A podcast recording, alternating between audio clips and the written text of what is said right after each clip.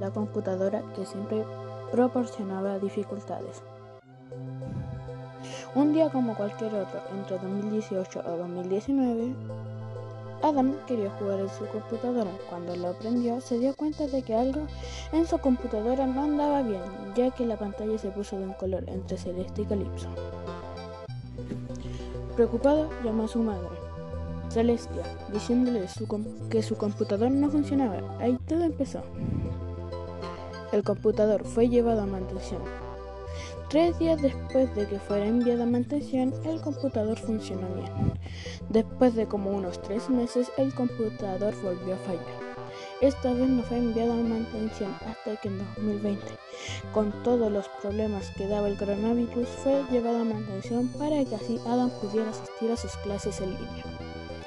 Como cinco días después de que fuera llevado a mantención, el computador llegó como nuevo, pero el segundo falló.